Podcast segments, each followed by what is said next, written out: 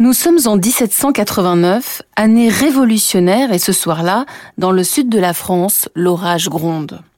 Le long d'un chemin de campagne, un jeune homme regarde couler la boue charriée par la pluie. Elle est épaisse et blanche. Dans cette boue se trouve en fait du kaolin, une sorte d'argile. C'est précisément à ce moment-là que Joseph-Marie Revol aurait eu un éclair de génie utiliser cette matière unique pour créer une faïence plus solide, capable même de résister au feu. Alors, soyons honnêtes, cette soirée d'orage fait plutôt partie de la légende familiale. Mais attendez d'écouter la suite. Vous connaissez les tasses froissées en porcelaine de Revol? Nous ne sommes qu'au tout début de leur histoire.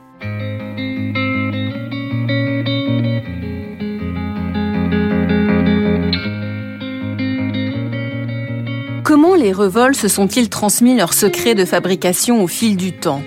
Comment ont-ils réussi à avancer même quand certaines innovations faisaient peur aux plus anciens? Et comment ont-ils entraîné leurs salariés dans l'aventure? Je suis Elisabeth Assayag. Bienvenue dans Marque de famille, le nouveau podcast Europe 1 Studio en partenariat avec Harmonie Mutuelle. Je vais vous raconter des histoires de famille qui se cachent derrière des marques, des objets que vous connaissez forcément on va parler ensemble de valeurs qui se transmettent de génération en génération et d'entreprises qui ont construit leur réussite en mettant le capital humain au centre de tout. Dans cet épisode, je reçois Olivier Passot. Bonjour. Bonjour Elisabeth. Vous êtes le président de Revol et c'est impressionnant, la neuvième génération à la tête de l'entreprise.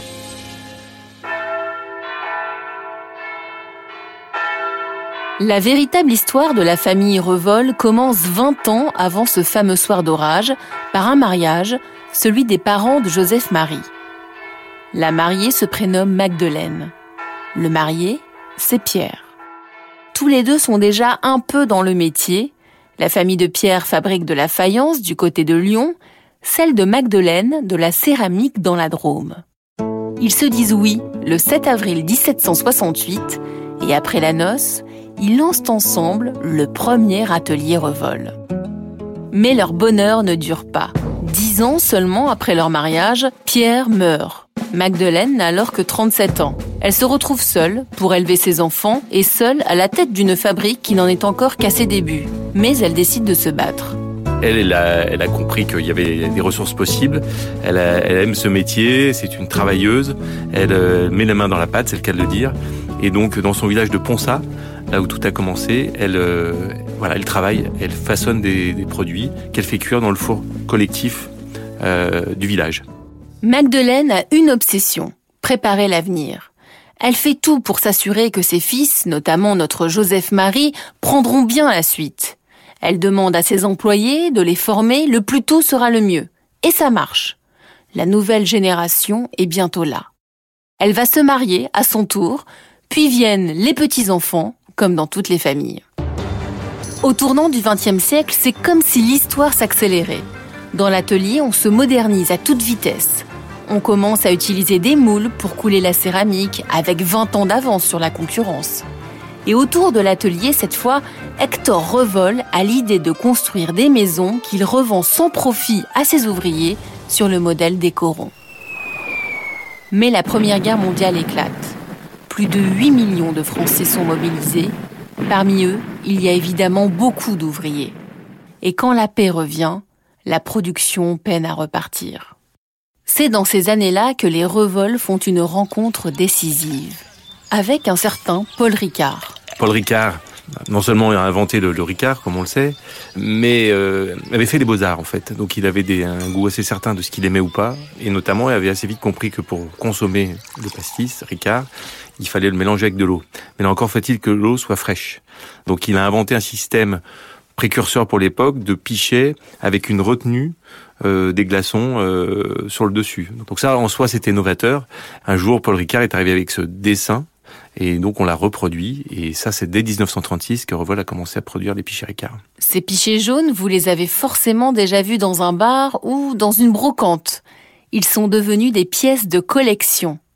Mais au cours du XXe siècle, ça ne suffit plus, la concurrence se fait plus rude.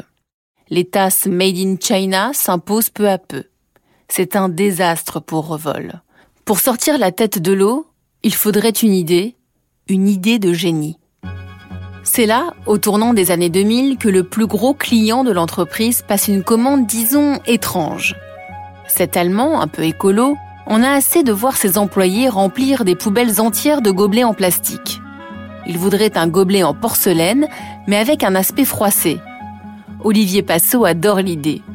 Mais il est le seul dans la famille. Mon père tout de suite l'a détesté, ça y avait aucun doute. Euh, pour rigoler, j'en avais même offert pour la maison, mais euh, non, il avait rapporté à l'usine tellement il n'aimait pas. Il trouvait que c'était un objet complètement anachronique et mais bon, fil du temps, il était obligé de reconnaître que voilà, c'est un produit qui rencontrait un vrai succès et donc qui jouait un rôle dans l'économie de l'entreprise. La tasse froissée a depuis été copiée partout dans le monde, mais elle est désormais protégée par un brevet. Et elle aussi est devenue une pièce de collection. Olivier Passot, je suis ravie de prolonger avec vous ce récit. On va essayer de mieux comprendre ensemble à quoi tient le succès de Revol, comment il s'est construit au fil des générations. Mais d'abord, une question technique. La tasse froissée est sublime, mais c'est un casse-tête à fabriquer. Oui, alors il y a beaucoup de produits dans la porcelaine que l'on produit entre deux moules. Un moule mâle, un moule femelle. On injecte de la pâte liquide et on démoule. Sauf qu'un gobelet froissé, puisqu'il y a cette euh, déformation, on peut pas procéder ainsi. Donc il faut une technique plus complexe qui s'appelle le coulage traditionnel.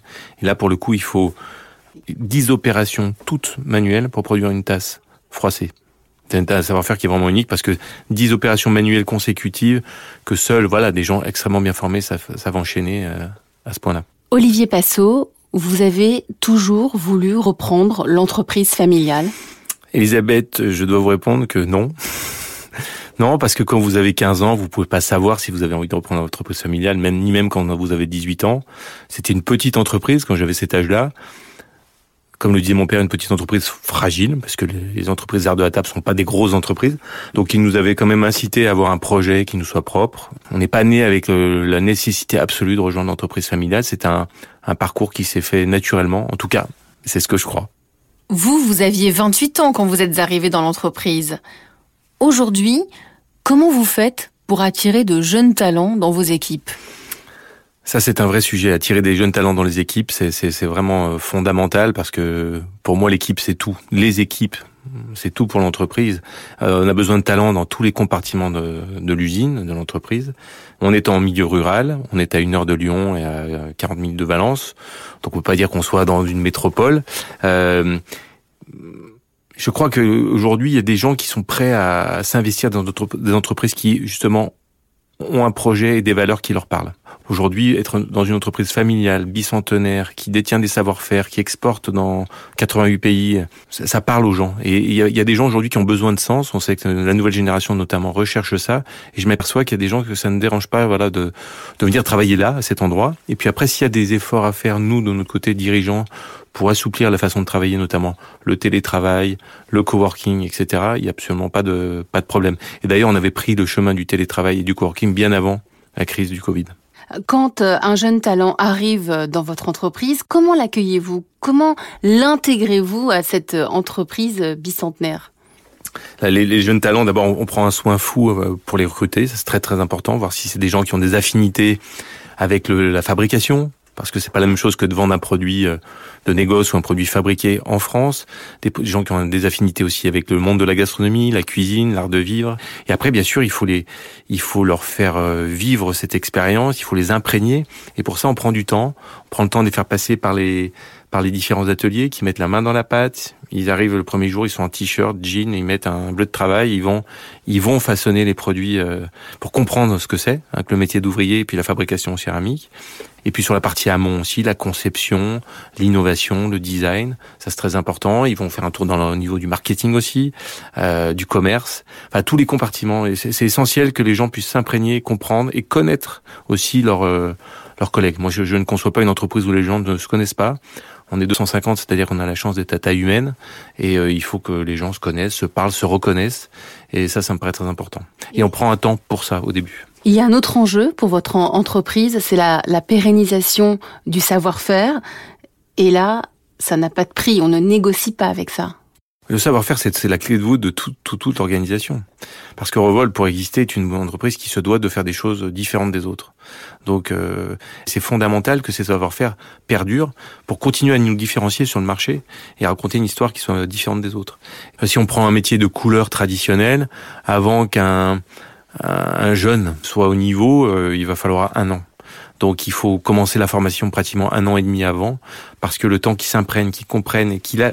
En fait, il y a plein de choses qui sont dites et décrites, et puis il y a aussi beaucoup de choses, d'actes, de gestes qui sont de l'ordre du sensible. Par exemple? Eh ben, Par exemple, quand vous travaillez un produit que vous venez de démouler, qui est donc en pâte crue, euh, fraîche encore, si vous le malmenez, il va se déformer. Vous allez le blesser, vous allez l'abîmer, vous allez le déformer, et après la cuisson, il sera pas conforme, non conforme. Donc il faut avoir, euh, faut être capable de sentir en fait les choses. Vous avez créé un programme pour recycler vos déchets de production et en faire une nouvelle matière euh, première pour la porcelaine. Comment est venue cette idée? Eh bien, euh, un jour, une de, un membre de l'équipe nous dit qu'il y a un, un, nouveau restaurant qui vient d'ouvrir à Saint-Étienne, qui s'appelle la Fabuleuse Cantine, et qui a pour mission de cuisiner des légumes et fruits qui sont qui sont plus propres à la commercialisation, car un peu flétris, car déformés, car etc. Donc voilà, on est allé travailler avec eux, s'exposer à leur regard. Ils nous ont dit mais pourquoi? Est-ce que vous avez des déchets vous aussi? Quels sont ces déchets? On s'est aperçu qu'on avait des bouts, des bouts de façonnage et que ces bouts étaient recyclés en cimenterie, qu'il fallait payer pour les recycler, payer pour les transporter, donc c'était pas très vertueux. Et on s'est dit mais pourquoi nous ferait pas la même chose? Est-ce qu'on n'essaierait pas ces bouts d'en faire quelque chose? Et on a travaillé à ce moment-là euh, avec notre laboratoire pendant trois ans, la R&D, et on a mis au point une pâte qui s'appelle recyclé, qui veut dire en anglais euh, pâte, pâte céramique recyclée, et qui nous a permis de créer une collection en début d'année euh, qui s'appelle NAO pour No Waste. et donc on est très fiers de pouvoir dire que c'est la première collection d'art de la table au monde à être fabriquée, produite 100% avec des matières recyclées. Pour vous, le capital humain, qu'est-ce que c'est? Pour moi, le capital humain, c'est 100% d'histoire de Revol. Parce que finalement, cette histoire d'entreprise, c'est l'histoire de, transmission sur le plan familial, bien sûr, mais sur le plan des hommes, des savoir-faire, des valeurs. Donc le capital humain, c'est tout chez nous. Nous, on transforme euh, du sable qu'on mélange avec de l'eau. Donc on peut dire, on part de pas grand-chose. Et toute la valeur qu'on va donner au produit, à cette matière qui va devenir un jour un gobelet, un pichet ricard, un plat, une assiette, elle est faite par la main de l'homme. Mais c'est que ça chez nous. Il n'y a que ça. Euh, donc euh, l'homme est tout dans notre entreprise. Euh, et donc euh, forcément, on le met au cœur de nos préoccupations et, des projets.